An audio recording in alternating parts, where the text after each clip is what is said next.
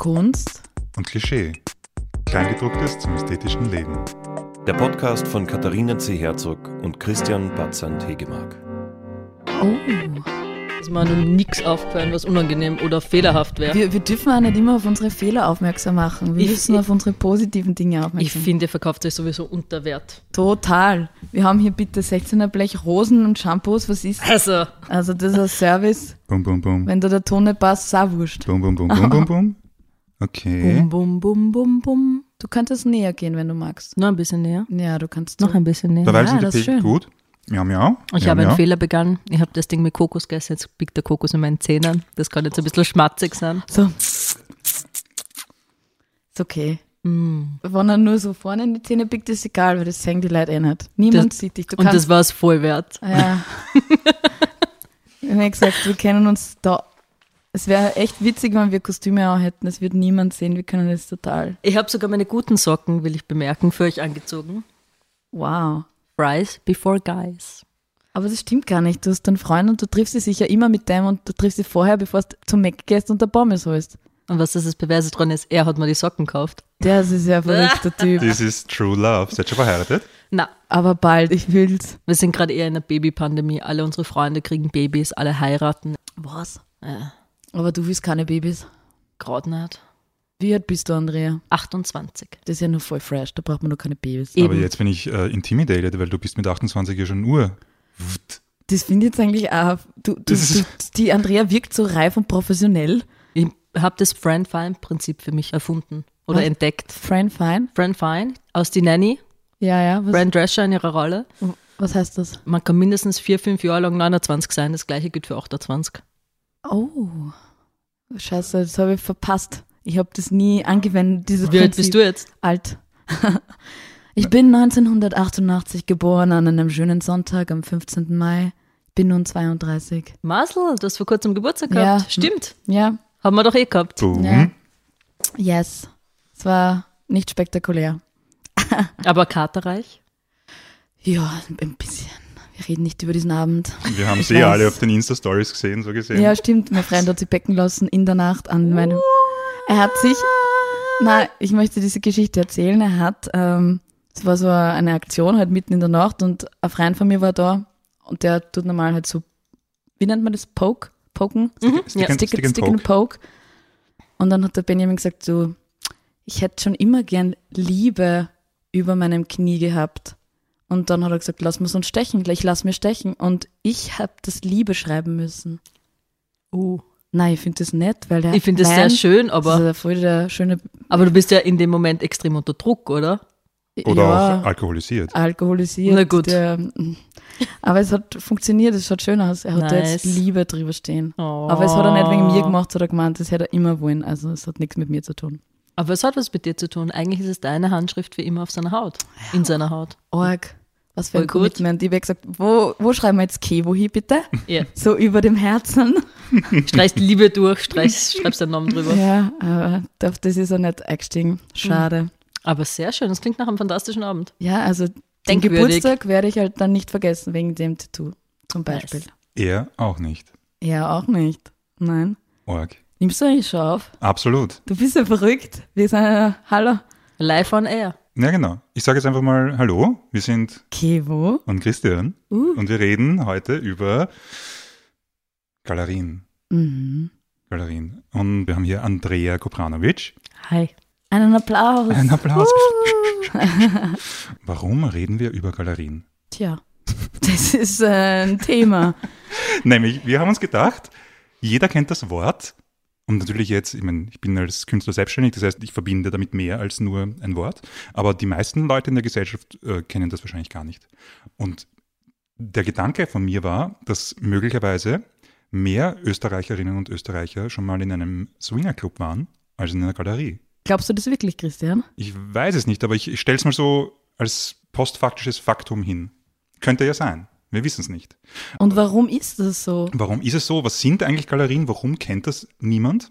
Was hat der Andrea damit zu tun? Weil sie hat ja irgendwas damit zu tun, sonst hätten wir sie nicht eingeladen. Genau. Vielleicht war ich vorher schon mal in einem Swingerclub, aber noch nie in einer Galerie. Das stimmt. Wir haben sie als Swingerclub-Expertin eingeladen. ich stelle dich einfach jetzt mal vor als äh, Associate Director bei der Christine König Galerie.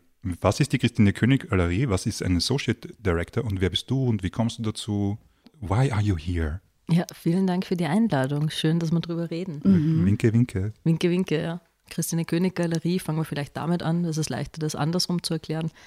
Äh, gibt es seit mittlerweile fast genau 30 Jahren. Wir haben heuer ein Jubiläumsjahr und die Galerie besteht seit 20 Jahren im vierten Bezirk in Wien und war vorher zehn Jahre im ersten Bezirk. Es ist eine Galerie für zeitgenössische Kunst. Dazu können wir vielleicht auch noch später ein bisschen reden über diesen Begriff. Und ähm, wir haben ein Credo oder ein Galerie-Statement oder wie auch immer man sagen will, so ein bisschen eine Agenda auch. Und Christina sagt es immer ganz schön, wir verhandeln Kunst zwischen Politik und Poesie. Also alles, was mit Politik, Aktivismus, aber auf der anderen Seite auch Literatur zu tun hat. Christina hat auch ein besonderes Steckenpferd für die Zeichnung als äh, Medium zum Beispiel. Und äh, so prägen wir eigentlich äh, die Kunstszene in Wien seit 30 Jahren mit dieser Agenda im Hinterkopf. Wir haben ganz verschiedene Künstler im Programm, von international sehr bekannten bis zu lokal verankerten Künstlern. Und Associate Director ist ein schöner Begriff, denn es ist, äh, wenn man es auf Deutsch übersetzt, ist es der stellvertretende Direktor oder Direktorin. Aber eigentlich sind wir ein Team von fünf Leuten. Das heißt, es ist sehr klein und familiär von der Teamstruktur her und jeder macht alles im Großen und Ganzen. Natürlich gibt es Hierarchien, natürlich gibt es verschiedene Aufgabenteilungen, aber es ist ein Job. Andrea, seit wann bist du dort?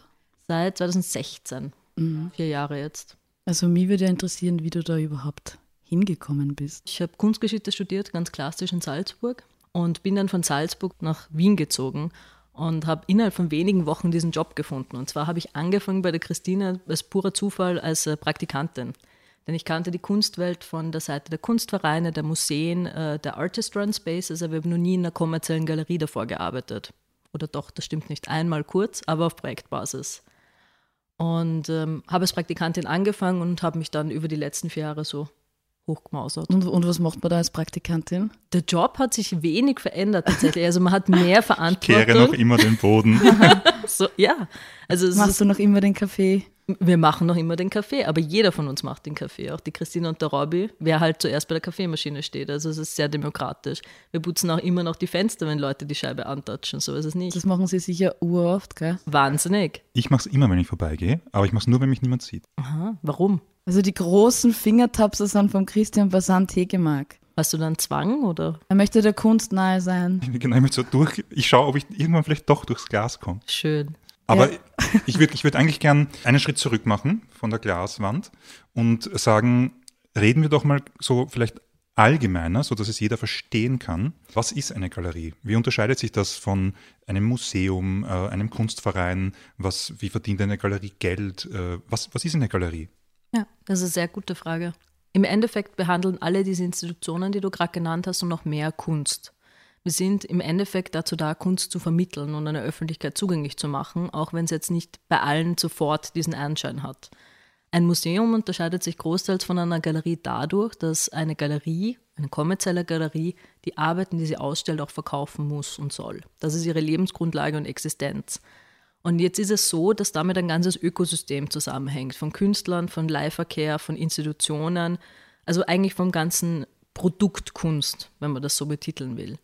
Ein Museum und ein Kunstverein unterscheiden sich voneinander dadurch, dass ein Museum eine sehr öffentliche Angelegenheit ist, eine Plattform, wo man äh, meistens sehr gediegene Ausstellungen sehen kann oder äh, sehr etablierte Dinge betrachtet. Und im Kunstverein, das ist wieder eine eigene Form von Institution, die sich erst über knapp ein bisschen mehr als 100 Jahren entwickelt hat, wo Künstler an sich in einer Gemeinschaft gefördert werden sollen. Also es gibt so verschiedene Modelle, wie Kunst verhandelt werden kann, wie Kunst der Öffentlichkeit äh, vorgestellt werden kann und wie ähm, man sich solidarisiert in der Gesellschaft auch. Und wieso ist es dann so, dass in Museen sehr viele Leute reingehen und in Galerien, da ist es immer so ein bisschen verhaltener, weil wenn ich an mich denke, da stehen vielleicht bei einer Vernissage dann 20 Leute davor und da hat man oft immer so ein, so ein bisschen Angst, da reinzugehen, weil das so eine Gruppe ist, da traut man sich vielleicht nicht, diese, durch diese Tür zu gehen. Und vor allem, es ist ja, du erwähnst gerade die, die Eröffnung, aber abseits der Eröffnung sind Galerien ja wirklich dann sehr leer. Was, was hat's da? Warum? Ihr wollt offensichtlich niemanden. Ja, Wollt ihr niemanden? unglaublich. Darf man zu euch kommen? Immer. Was kostet der Eintritt? Der Eintritt ist immer gratis. Das ist der große Unterschied zum Museum. Und trotzdem, und das ist psychologisch ja auch interessant, gibt es diese riesige Hemmschwelle, in eine Galerie zu gehen. Und Leute, die sich vielleicht überhaupt nicht mit der Kunst befassen, würden zuerst in ein Museum gehen, weil sie mit diesem Format vielleicht auch vertrauter sind. Also es kann auch sein, dass man in der Schule mal in einem Museum war, höchstwahrscheinlich, in irgendeiner Form. Ob es jetzt ein Museum für Kunst ist, für Heeresgeschichte, für Volkskunde, was auch immer. Aber in einer Galerie, das Modell kennt man selten. Und man, ja, diese Hemmschwelle ist natürlich da, das verstehe ich auch beim Besucher, der nicht damit sozialisiert ist, zu sagen, oh Gott, was passiert da? Mhm. Weil da hängt Kunst, da hängen oft keine Schilder neben den Bildern. Da gibt es zwar Mitarbeiter, die sitzen da irgendwo in einem Büro, das architektonisch vielleicht so ein bisschen einbaut oder versteckt ist. Die schauen vielleicht so ein bisschen grimmig nur über den PC und sagen kurz Hallo und dann schauen sie wieder runter. Man versteht nicht so ganz.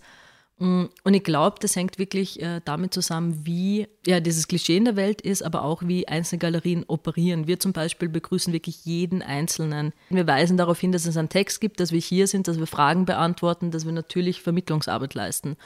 Aber das ähm, nach außen zu transportieren ähm, und den Leuten, man kann ja nicht in der Tür stehen und irgendwie Marktschreier spielen und den Leuten sagen, Kommt wir sind bitte nett. rein, es Ja. ist okay. Aber wir, Kiro, wir das- beißen euch Das nicht. hast du gestern gemeint, man könnte doch so dann so eine Andrea da stehen haben draußen, so wie das manchmal auf der Marilferstraße ja, ist. das war mein Plan. Was da gibt es immer auf der Marie-Hilfer-Straße Ja. solche Leute mit Schildern und dann sind so Pfeile drauf und dann steht so Mittagsmenü gratis oder verbilligt. Habt ihr gratis Mittagsmenü? Nein, aber wir haben gratis Lunch Lectures manchmal. Uh, Kommt dem sehr nahe. Ja, wieso stimmt. weiß das niemand? Wieso weiß ich das nicht? Das ist eine gute Steht Frage. regelmäßig auf der Website, wenn wir eins haben. Und wir haben sogar eine eigene Kategorie, die heißt Conversations. Da sind Bilder von allen vorigen drauf. Und das ist cool. Das sind oft echt tolle, bekannte Leute, die wir einladen, um Talks zu führen, die ganz kurz sind, maximal eine halbe Stunde. Ihr müsst uns auch auf diese Kontaktliste setzen und dann wollen wir einmal Bescheid wissen und dabei sein Herzlich gern. Newsletter. Ja, voll. Ich denke mal nämlich, das Orge ist, eine Galerie ist am Ende des Tages ein Geschäft. Ja. Das ist den meisten Leuten, glaube ich, gar nicht so bewusst. Es ist so wie ein Schuhgeschäft oder ein Käsegeschäft. Es handelt halt nicht mit Schuhen oder Käse, sondern eben mit Kunstwerken. Aber am Ende ist es, ähm, es hat so einen, äh, so eine elitäre oder vielleicht unnahbare Zuschreibung. Elitär nehme ich zurück, aber äh, sowas Unnahbares, das ist so eine große Schwelle. Aber eigentlich sind die total interessiert. Eine, eine Galerie ist daran interessiert, dass Leute reinkommen und Geld da lassen. Und äh, was ich mir gedacht habe, was vielleicht noch das auch schwieriger macht, ist, dass gerade in einer Galerie für zeitgenössische Kunst, ähm, dass die Kunstwerke oft gar nicht so leicht verständlich sind. Aber ich muss dazu einhaken, das heißt aber nicht, dass es die Leute ja nicht interessiert. Ne? Sie wären wahrscheinlich bereit dazu, da rein, reinzugehen und sich informieren zu lassen. Aber beim Käse zum Beispiel, da ist es nicht so schlimm, wenn ich jetzt nicht weiß, was da für Käsesorten gibt. Kann aber auch schon unangenehm sein. Kann unangenehm sein. Und bei der Kunst, wenn das jetzt kein Kunst, Bild ist, das an der Wand hängt, dann Da muss man sich trotzdem, irgendwie hat man das Gefühl, man muss sich auskennen. Man Mhm. muss sich vorher informiert haben, damit man jetzt nicht blöd reinschaut. Was absurd ist, weil eigentlich bietet ihr den spannendsten Zugang zu diesem Kunstsystem. Also, weil, sagen wir, Kunst hat begonnen irgendwo Lascaux, Höhlenmalerei vor, ich weiß nicht, 60.000 Jahren, ich weiß nicht genau, wann das war. Aber, hm. Und jetzt hat man in dem Museum am ehesten schon wirklich etabliertere Dinge. Dann ist bei euch ja das, was potenziell auch noch nicht etabliert ist, was vielleicht noch wirklich eine massive Behauptung ist. Ist es hier Kunst? Also ist die Gesellschaft schon für dieses Werk bereit? Sowas könnte man bei euch potenziell viel eher finden als in einem klassischen Museum. Das heißt eigentlich so wirklich Bleeding Edge. Ja, da sind jetzt sehr viele Aspekte drin, um vielleicht nochmal kurz äh, einzugehen auf diese Sozialisierung von Museum und äh, Galerie. Natürlich sind wir ein Handel. Wir sind im Handelsregister der Wirtschaftskammer eingetragen, so wie jede zeitgenössische Galerie. Es ist ein Geschäftsmodell, es ist ein Einzelhandel, wo wir versuchen, ganz konkret, ganz einfach gesagt, Kunst an Sammler zu vermitteln und zu verkaufen. Wir führen Mehrwertsteuer ab. Es gibt einen Kundenkreis. Es gibt Leute, die schon eine große Sammlung haben. Es gibt Leute, die reinstolpern sich in etwas verlieben und das erste Mal was kaufen.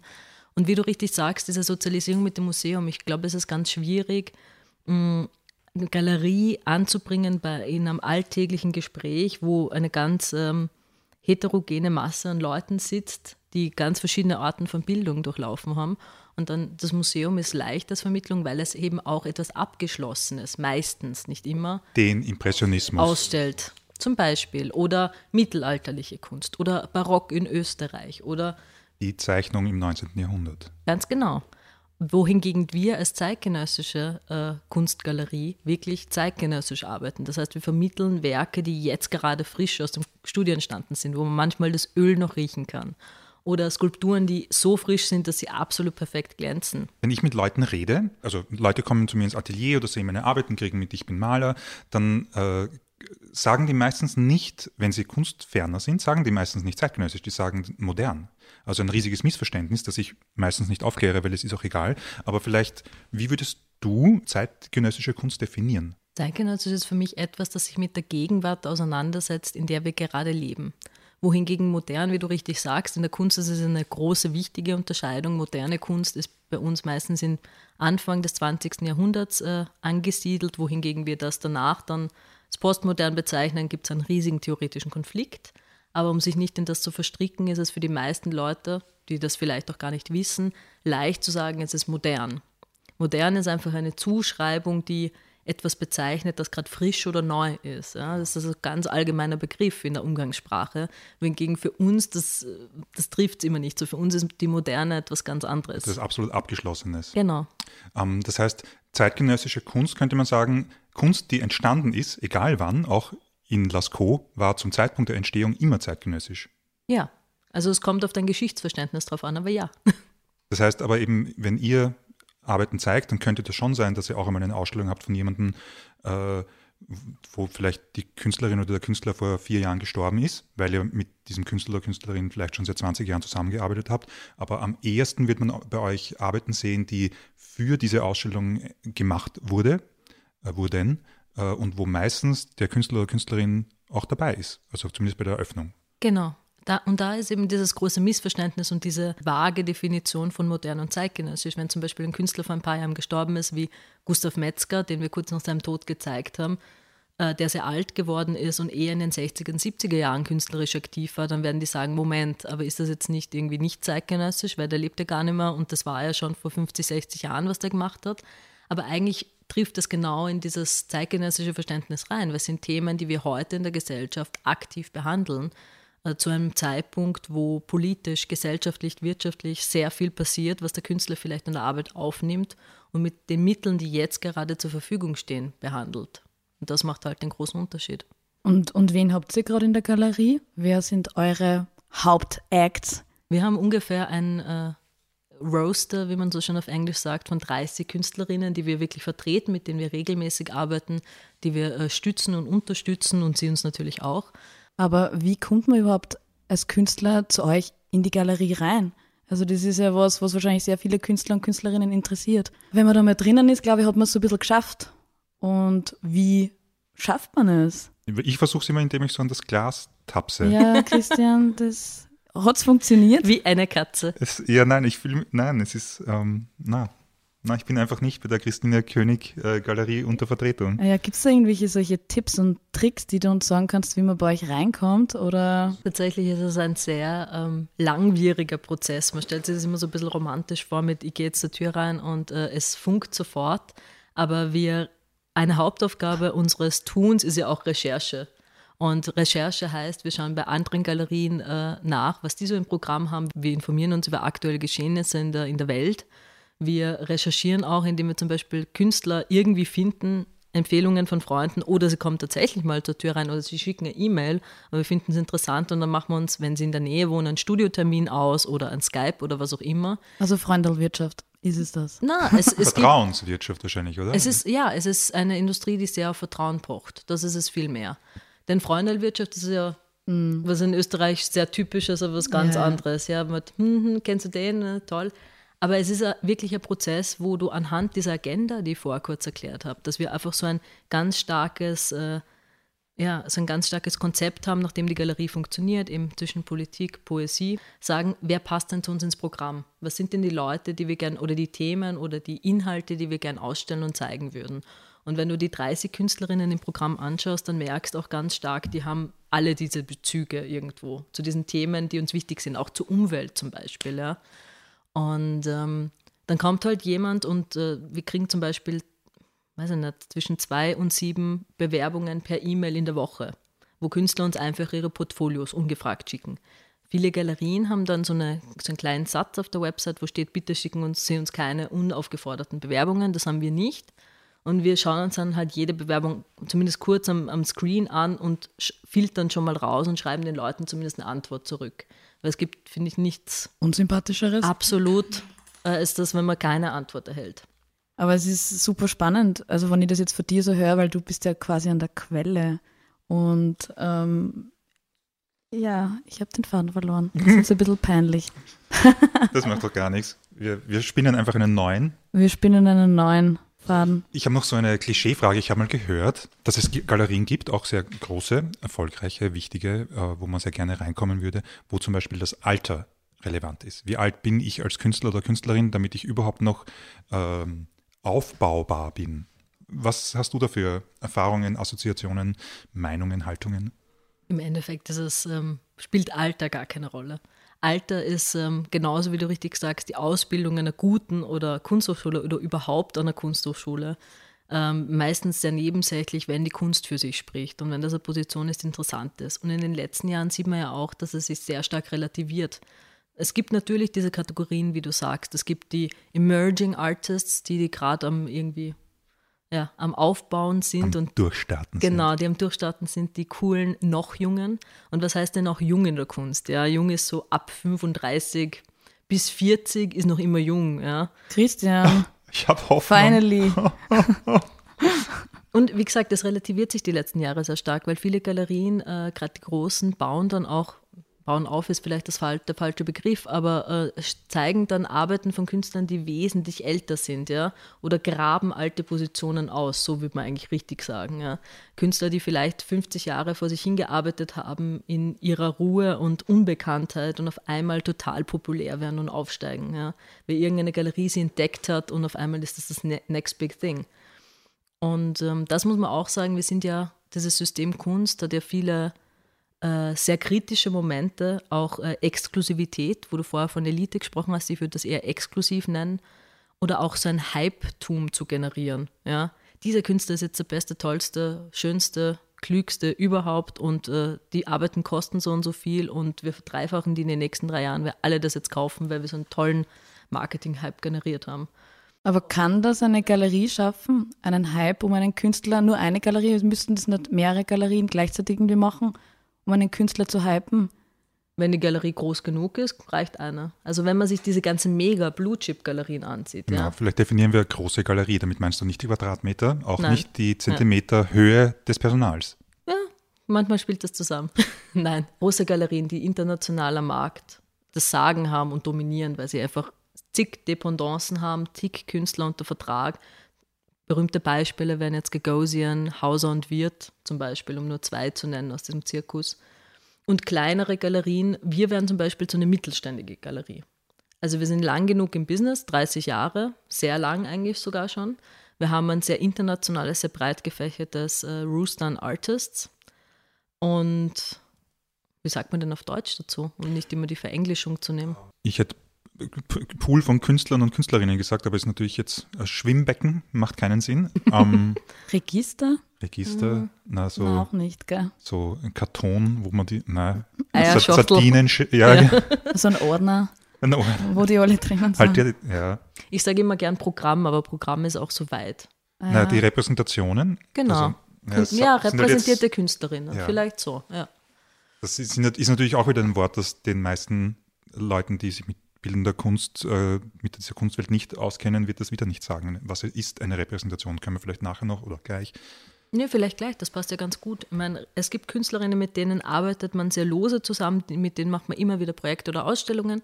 Und es gibt repräsentierte Künstlerinnen. Und äh, das sind Leute, die einfach im Programm fix dabei sind, egal ob sie jetzt aktuell ausgestellt werden, weil man kann eh nicht immer alle zeitgleich zeigen, ähm, aber die man aufbaut, wo man sagt, hey, ich schreibe eure Leihverträge für irgendwelche Museen, ich schaue, dass ihr überhaupt in Museen irgendwie gezeigt werdet oder in anderen Institutionen.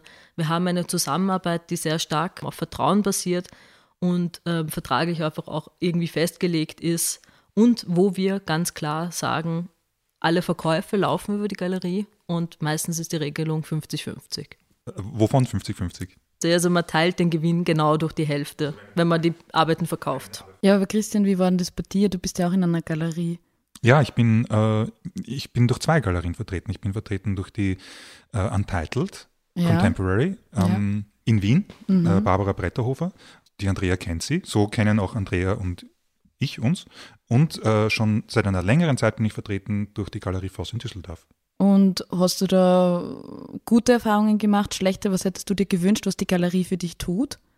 Das ist ganz unterschiedlich. Ich finde, das ist, äh, meiner Erfahrung nach sind Galerierepräsentationen klingen wie etwas Statisches, so wie wenn ich ein Musiker bin und ich würde ein Label suchen oder ich bin ein, eine Autorin und suche einen Verlag, dann klingt das so, als wenn du das schaffst, kannst du es abhaken und jetzt kannst du dich auf den Inhalt deiner künstlerischen Arbeit konzentrieren. Aber die Realität ist, es ist ultra dynamisch. Also jede Galerie verhält sich anders, hat andere Kommunikationsgewohnheiten, hat andere Verlässlichkeiten, hat andere Arten, äh, sagen wir, mit Geldauszahlungen zu gehen. Die meisten Kunstschaffenden äh, können bestimmte Galerien in Wien zum Beispiel nennen, die absolut äh, unzuverlässig sind, dir mitzuteilen, dass sie was von dir verkauft haben.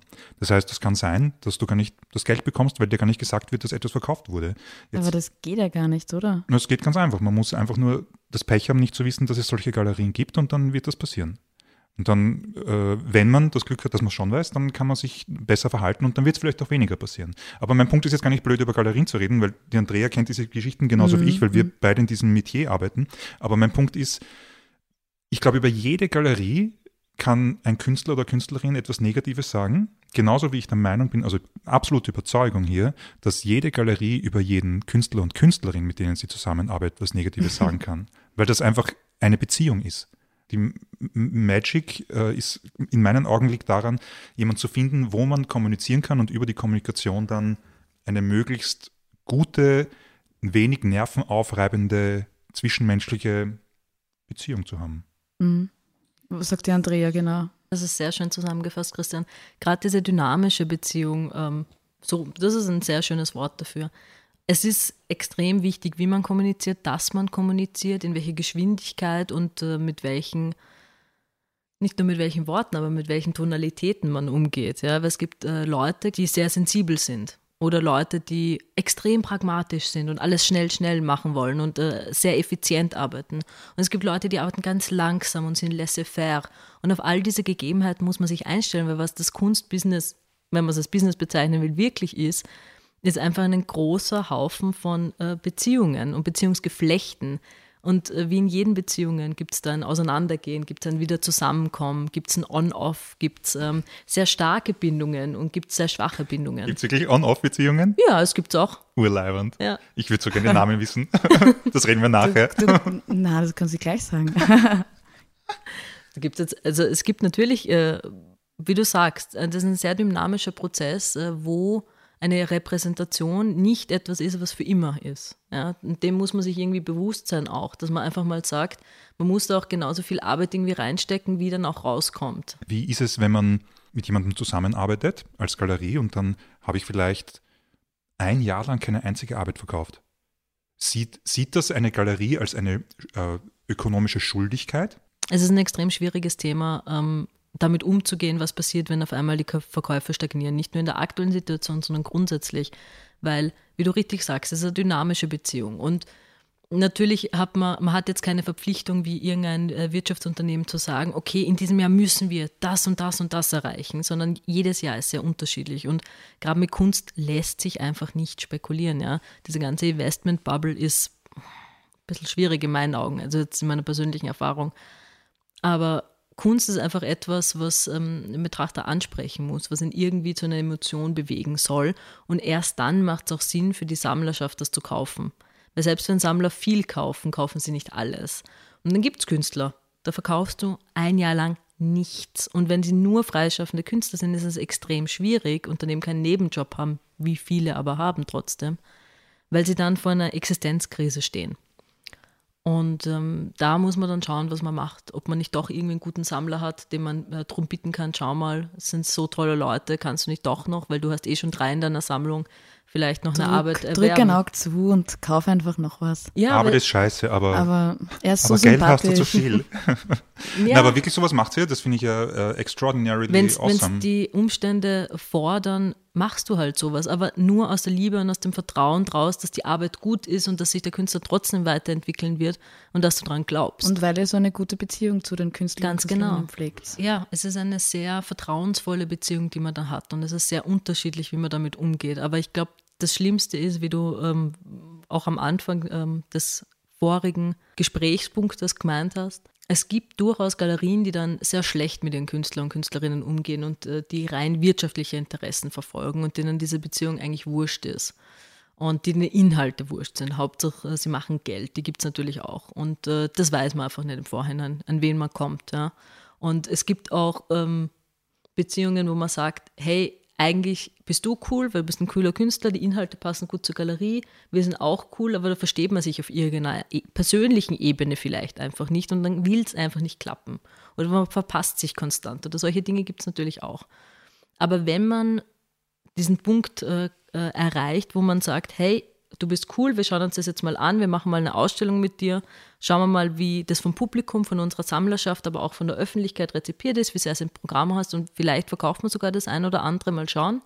Und wenn das alles gut funktioniert, dann geben wir eben so eine gewisse vertrauensvolle Bindung ein, wo man sagt, natürlich helfen wir uns und schauen, ja. Oder natürlich äh, bemühen wir uns dann extra mehr und schreiben im Newsletter nochmal was rein und machen nochmal eine Ausstellung oder wie auch immer. Viele Dinge muss man dann einfach bewusster kommunizieren. Und wenn sich, wenn sich Künstler aber nicht verkaufen lassen, so wie es ihr euch das vorstellt, ist es dann so, dass man sich denkt, "Hm, funktioniert doch nicht so. Wir haben jetzt da ein Jahr da hineingebuttert und versucht, den Künstler aufzubauen, aber hm, es wird jetzt nichts. Ein Jahr ist immer so, es klingt wahnsinnig lang, aber in der, in der Welt der Kunst ist das sehr, sehr kurz. Also in so kurzen Abständen denkt, glaube ich, niemand. Wenn einmal ein Jahr eine Arbeit vom Künstler nicht verkauft, wirft man nicht sofort das Handtuch, sondern man investiert da viel mehr rein als nur das reine Geld. Ja. Auch die Zeit, auch die Zeit der Mitarbeiter, die Arbeitskraft, ja, das ganze Marketing, alles. Ja. Diese Galeriewelt ist wie so ein ja, Mysterium, so ein Universum, wo da so ein paar bestimmte Menschen wohnen. Und irgendwie möchte man diesen Planeten da auch bewohnen oder da Teil dieses Planeten sein.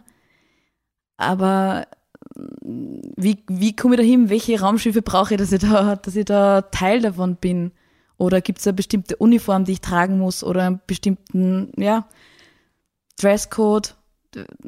Wie kann ich da andocken? Wie kann ich, glaub, die andocken? Genau. Wie kann ich, wie, wie, wie, ja, wie kann ich andocken? Ist, ist sehr gut, Christian, dass du das gesagt hast. Ich glaube, der erste Schritt ist immer, diese Hemmschwellen, Angst zu überwinden. Das klingt total dumm und es klingt Aber überleg, überleg einmal kurz, du, du stehst vor der Christine König Galerie, du warst da noch nie drinnen, du bist Kunst und Kultur interessiert, aber keine Ahnung, wie, wie, wie dockst du da an, weil du hast vielleicht auch Angst, dass du jetzt diese Künstler, die ausgestellt sind, nicht kennst, dass du vielleicht irgendeinen Scheiß redest. wir brauchen eine Handlungsanweisung.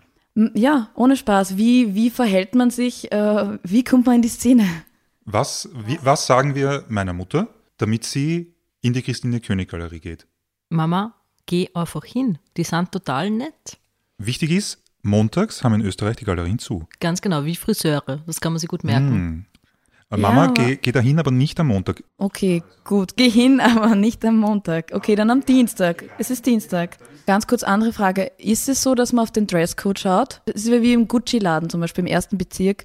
Da wird man auch ein bisschen angeschaut, wenn die Schuhe jetzt nicht ganz passen, dann wird man vielleicht gar nicht gleich be ja, bedient, würde ich mal sagen. Ich finde es sehr spannend, dass du diesen Vergleich machst, denn das ist diese Exklusivität, von der wir vorher ein bisschen vielleicht geredet haben, dass man das Gefühl hat, oh, das ist so eine High-Class-Elite, ja, die mustern mich von oben bis unten, die wissen ganz genau, dass mein Nagellack nicht von Yves Saint Laurent ist, ja.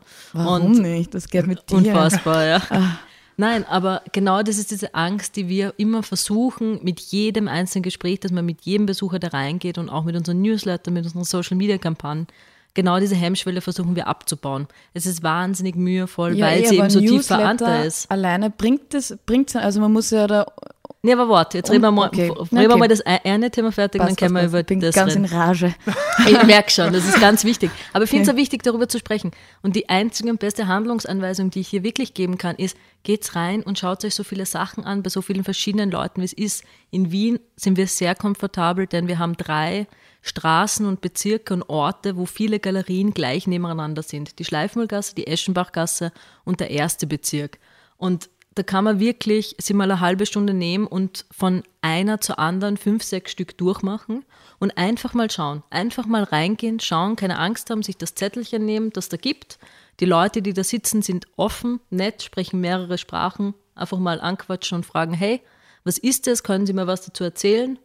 Wie, wie alt ist der Künstler, die Künstlerin? Ist das ein Künstler, sind das mehrere? Und einfach ins Gespräch kommen. Denn nur mit dem persönlichen Gespräch und dem persönlichen Austausch können wir was ändern und was bewegen. Weil, wie du sagst, Newsletter ist so ein Ding, das ist so abstrakte E-Mail, die reinfliegt, die liest du oder vielleicht nicht. Das kriegst du schon mal nur, wenn du bei uns drin warst und dich angemeldet hast mhm. oder über die Website dich anmeldest, je nachdem. Ähm, aber im Endeffekt geht es immer um dieses Persönliche, immer um das persönliche Gespräch und das Aufzeigen von, schaut, ihr müsst keine Angst haben, ihr müsst es überhaupt nicht verstehen, nicht mögen, mhm. das ist auch das Nächste. Es ist uns vollkommen wurscht, ob jetzt, also nicht. Ist nicht wichtig, dass jetzt ein Werk sofort verkauft wird, zum Beispiel, weil im Endeffekt geht es ja auch darum, dass man die Künstler repräsentiert und die Werke verkauft. Und wenn ich jetzt jemand bin, der, sagen wir mal, Mitte 20 bin oder auch Mitte 30 und ich verdiene so 2000 Euro im Monat, 3000, könnte ich mir ja Kunst leisten vielleicht, aber halt nicht so teure Kunst. Bin ich da überhaupt bei euch richtig? Wie ist es da? Was habt ihr da für Spanne, Preisspanne? Klar, es ist äh, natürlich sehr unterschiedlich, je nachdem, wo du bist. Also verschiedene Galerien haben verschiedene Preise. Bei uns fangen die Werke an, wenn du die Editionen einrechnest, bei mh, hm, 150 Euro und gehen dann hoch bis 900.000 ungefähr. Na boom. Da müssen wir noch ein bisschen arbeiten, Christian. Da brauchen wir noch ein paar Sponsoren. Ich glaube, es brauchen wir noch ein paar Folgen Podcast, bis ja, wir ja, sind. Das, also das ist die Preisspanne. Natürlich ja. gibt es viele Werke und die allermeisten Werke kosten irgendwas im vierstelligen Bereich.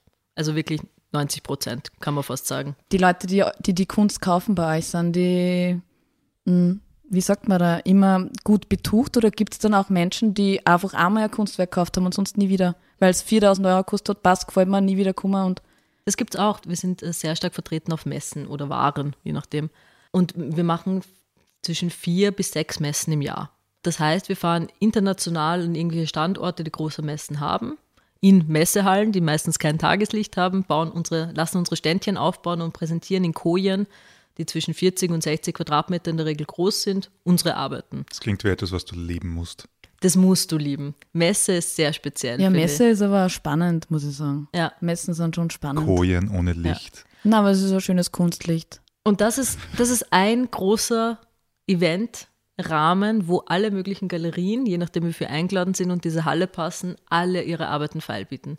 Und da gibt es junge Leute, wie zum Beispiel bei der Art Berlin, Mitte 30, sagen wir, Anfang 30, die gerade ein bisschen Geld, richtiges Geld für sich verdienen und zwar so, dass vielleicht ein bisschen was zurücklegen und sparen können, die dann sich in eine Arbeit Hals über Kopf verlieben und dann schlucken, oh Gott, 3000 Euro, oh, schon viel Geld und noch nie Kunst gekauft haben, aber vielleicht Kultur interessiert sind allgemein und dann eine Arbeit sich so verlieben, dass sie die kaufen, ja, und obwohl es ein großer unsicherer Schritt ist und vielleicht danach weiter Kunst sammeln, vielleicht aber auch nicht. Das weiß man nicht, weil es ist vielleicht dieses eine Ding, das sie wirklich interessiert hat. Aber ihre Aufmerksamkeit wurde geschärft, dass es sowas gibt überhaupt auf der Welt, dass man Kunstwerke kaufen kann. Mhm. Und dass es verschiedene Arten von Kunst gibt. Gateway Drug. Genau. Ich wollte noch was sagen wegen dem Reingehen in eine Galerie vor allem weil du gesagt hast, in Wien gibt es noch diese Möglichkeit, man hat die Schleifengasse, man hat die Eschenbachgasse, also einen anderen Ort, sind doch eigentlich gar nicht so weit voneinander entfernt. Dann hat man im ersten Bezirk noch eine bestimmte Gegend, wo, wo so ein bisschen eigene Cluster sind von Galerien. Das heißt, ich gehe da hin äh, und auf einmal habe ich fünf, sechs, sieben Galerien direkt nebeneinander. Es gibt natürlich noch genug Galerien, die verteilt sind durch die Stadt. Aber man kann ja, wenn man sagt, man möchte sich das mal anschauen mit Galerien, was das mit einem macht, einfach reinschauen in die erste und schauen, ob da das, was man da sieht, ob das irgendwie eine Resonanz in einem erzeugt. Oder auch, würde ich zum Beispiel auch machen, ob die Personen, die da drin sind, vielleicht ist die Stimmung für mich da drin echt fucking unsympathisch, mhm. aus irgendeinem Grund. Vielleicht hat wer geraucht und ich bin radikaler Nichtraucher und ich schätze das nicht. Oder ich äh, gehe in die nächste Galerie und direkt daneben und komme drauf, diese Arbeiten hier verstören mich auf eine negative Art. Und dann gehe ich in die nächste Galerie und sage, what the hell, das hier ist gerade wirklich geil. Es ist so wie Galerien-Dating, wie so Tinder, man muss einfach mal probieren und schauen, was ja, für einen passt. Weil ich finde, wir haben das jetzt ein bisschen so etabliert in dem Gespräch, als wäre es etwas äh, sehr Fernes. Es ist für viele Leute wahrscheinlich was Fernes, aber als wäre es auch eben sehr unerreichbar. Und eigentlich rein von der physischen Handlung ist es sehr einfach erreichbar, weil du gehst rein und eine Galerie will aufs erste Mal sehr wenig von dir. Es wirkt vielleicht so, ist ein Missverständnis, aber du gehst rein, kannst Dinge anschauen, kannst da reingehen, kannst lesen, kannst Leute fragen und kannst sagen, ich verstehe es nicht. Das ist ja zeitgenössischer Kunst. Das heißt, das ist, es ist nirgends so etabliert, etwas nicht zu verstehen wie in einer Galerie. Mm, das Also stimmt. ich glaube, man denkt nicht daran. Ich fühle mich ja auch immer deppert. Ich möchte auch eigentlich nicht fragen, kannst du mir was erklären? Aber eigentlich ist es ultra das Normalste. Es sollte voll normal sein, dass man es tut und Wa- dass man reingeht und fragt, hängt was es da, bedeutet was das. macht das ja. zur Kunst? Was hat sich die Person gedacht? Mhm. Wie lange hat sie daran gearbeitet? Wie viel kostet das? Oh, echt so wenig? Oder wahrscheinlich eher so viel. Äh, Man hat ja keine Ahnung, aber eigentlich ist das ja ein total äh, einfacher Zugang. Eigentlich, Also Mama, wenn du zuhörst, Christine König Galerie. Immer gerne. ja. Und vielleicht auch nochmal da anzuknüpfen, was du auch vorher gesagt hast. Ist es jetzt schlimm, wenn diese Arbeit nicht sofort verkauft wird? Im Regelfall wird die Arbeit nicht sofort verkauft.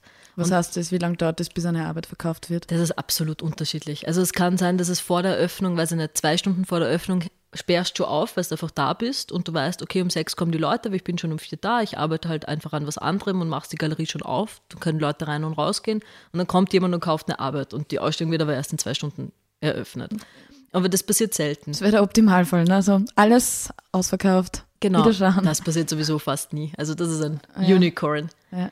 Aber was passiert, ist eher, dass es genauso wie es für uns ein Prozess ist, einen Künstler auszusuchen, aufzunehmen, welche Arbeiten wählt man dann für eine Ausstellung aus. Die Ausstellungen gehen bei uns in der Regel sechs Wochen lang. Dann wird ein paar Tage umgebaut, dann geht die nächste und wir haben im August zu. Also es gibt auch so einen Rhythmus. Und genauso wie alles so seine Zeit braucht, braucht auch das Kaufen und Verkaufen oft Zeit. Und bei Messen ist es was anderes. Wir finanzieren uns ja als Galerien viel über Messen. Ja, Messen müssen funktionieren, sagen wir immer. Da wird das große Geld oder der große Batzen Geld gemacht. Die kosten auch sehr viel. Was bedeutet das? Eine Messe muss funktionieren?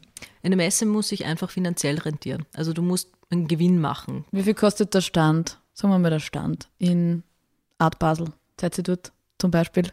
Wir waren 20 Jahre auf Art Basel und dann 2000, schieß mich tot, weiß ich gerade nicht mehr genau, seit ungefähr zehn Jahren nicht mehr. Mhm. Art Basel ist mit das teuerste. Ja, darum wollte ich es gerade wissen. Aber ich habe einen Riecher für sowas. Ja, ne? es ist sehr unter, ich weiß jetzt aktuell auswendig die aktuellen Preise nicht, aber man muss rechnen, so ein Quadratmeter auf so einer Messe kostet, sagen wir im Schnitt z- 200 bis 300 Euro. Und das ist nur der Stand. Das heißt, wenn du einen 60 Quadratmeter Stand auf einer Messe machst und dann zahlst du noch den Transport, das Hotel für die Mitarbeiter, das Hotel für den Künstler, der vielleicht mitfährt, Versicherung. die Flüge, die Versicherung, alle diese Dinge, ja. Alkohol für die Sammlerinnen und Sammler, Essen, Verpflegung, Geschenke. VIP-Packet. Geschenke. Ich weiß ja nicht, was sie, vielleicht macht sie irgendwem Geschenke. Nein, wir sind, wir sind sehr froh, wenn wir die Goodie-Bags von der Messe kriegen. Nein, aber wenn du all diese Dinge in Betracht ziehst, sind es Pi mal Daumen 20.000 Euro, die du für fünf Tage Messe ausgibst.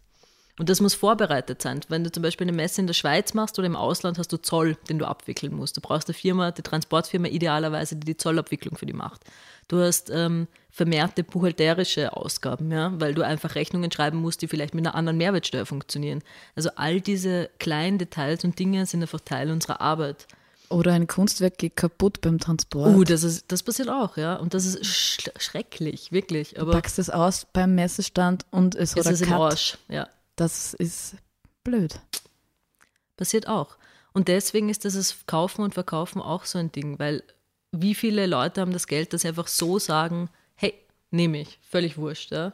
Wenige, sondern es ist auch, selbst die Leute, die das Geld haben, überlegen sich, habe ich A, Platz dafür zu Hause? Ganz ein schwieriges Problem bei Sammlern, die große Sammlungen haben. Das Problem hätte ich auch gern. Ja, aber es, es ist das Problem, das uns dazu führt, dass ähm, viel, viel, viel Kunst nicht mehr sichtbar ist für die Öffentlichkeit oder grundsätzlich für irgendwen, sondern nur in Lagern versteckt wird. Was so traurig ist. Absolut. Ich meine, da kaufst du das schönste Bild und dann sieht niemand. Ja, Warum ist macht man's dann? Für immer im Lager versteckt. Ja, Genau. ja. Aber ich kenne auch Galerien, die bieten dann äh, noch Lagerflächen auch an ihren Sammlern und Sammlerinnen. Also man kauft es dann, Und dann verschwindet es dort im Lager hinten. ja, Geld wechselt den Besitzer.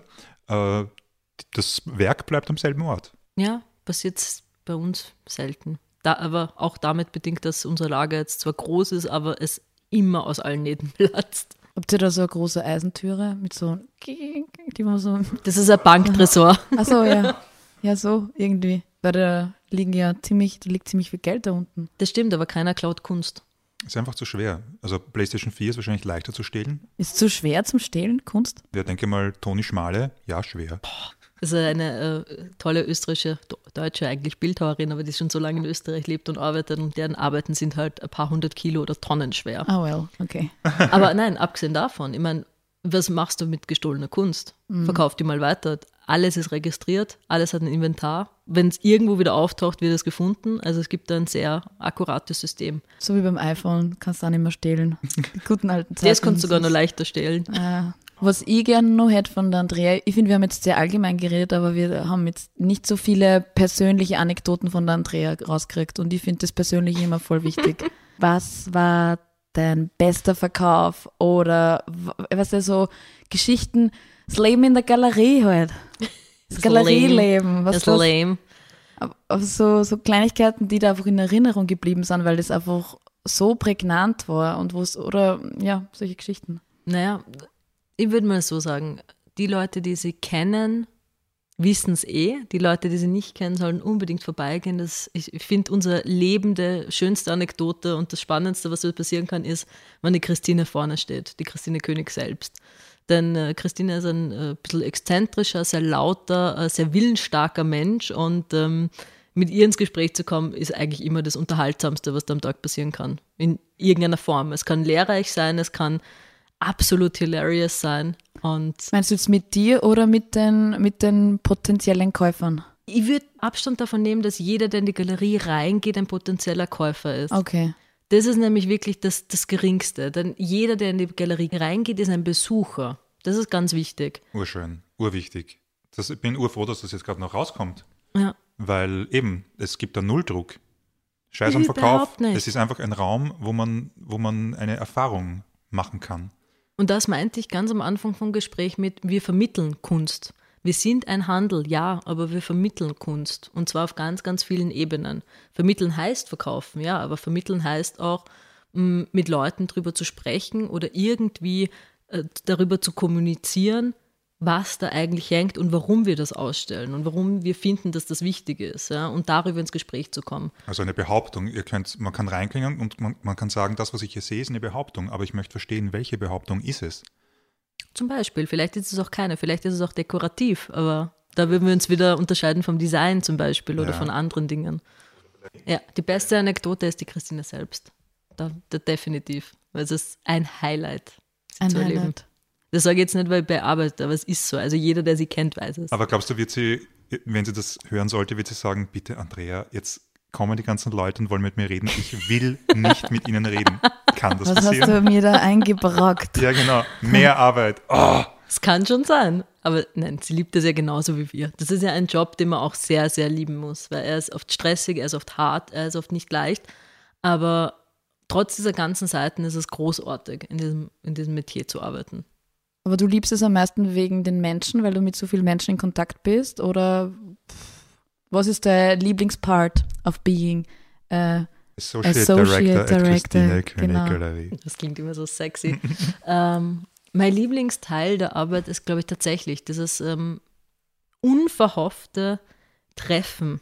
Du musst nirgends hingehen, die Welt kommt irgendwo zu dir. Und das ist großartig. Egal, ob es über E-Mail ist, wo der Künstler aus den USA schreibt, oh Gott, das passiert gerade bei uns und du bist voll informiert.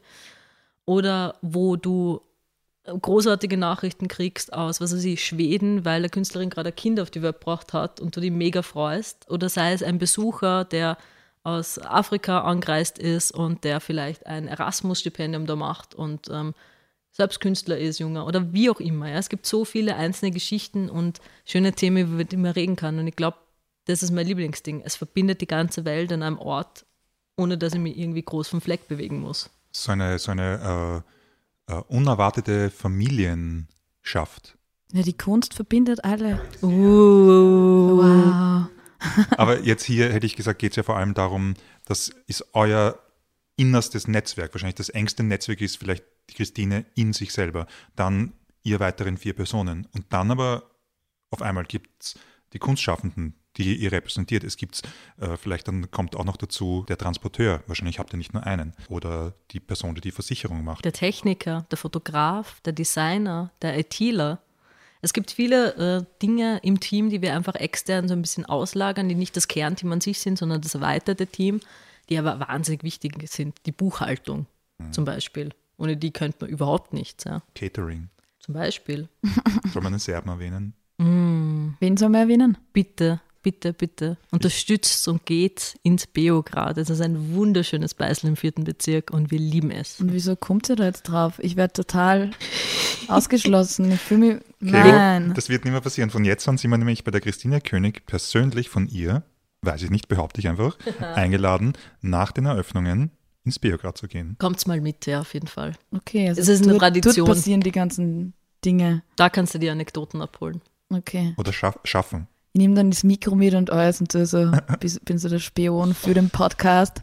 Ah, Also, ich würde sagen, wir lassen das für heute, weil wir haben zwar noch ewig viele Fragen, aber wir haben nicht äh, genug Zeit. Und wir haben aber den, die coole Situation, dass die Andrea äh, in Wien ist, genauso wie wir. Das heißt, wir können sie, wenn sie Zeit hat, einfach nochmal einladen und dann vielleicht mit Fragen aus dem Publikum. Du bist jetzt unser, unser Galerie-Girl und du musst jetzt die, die Expert, Expertin für, für die Galerien. Ja, und dann würde ich sagen, das, das war's für heute. Das war's für heute. Andreas hat uns sehr gefreut, dass du da warst. Vielen herzlichen Dank, es war sehr schön. Ja, das war super. Danke. Ciao. Tschüss, Inga.